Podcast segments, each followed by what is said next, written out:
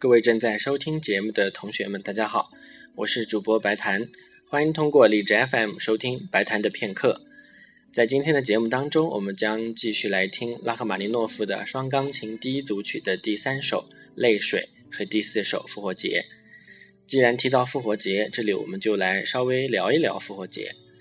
复活节在西方是为了纪念耶稣基督被钉死在十字架上三日之后复活而设立的节日。那么，根据尼西亚会议的规定，复活节的日期是每年春分月圆之后的第一个星期天。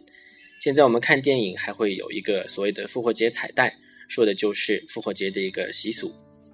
但是拉赫玛尼诺夫他是俄国人，而俄罗斯最大的教派是东正教，所以他们的复活节就和其他国家很不一样了。首先，他们采用的历法是俄历，俄历规定复活节是在春分后第三个月圆的星期天。大概是俄历的三月，是公历的四月下旬。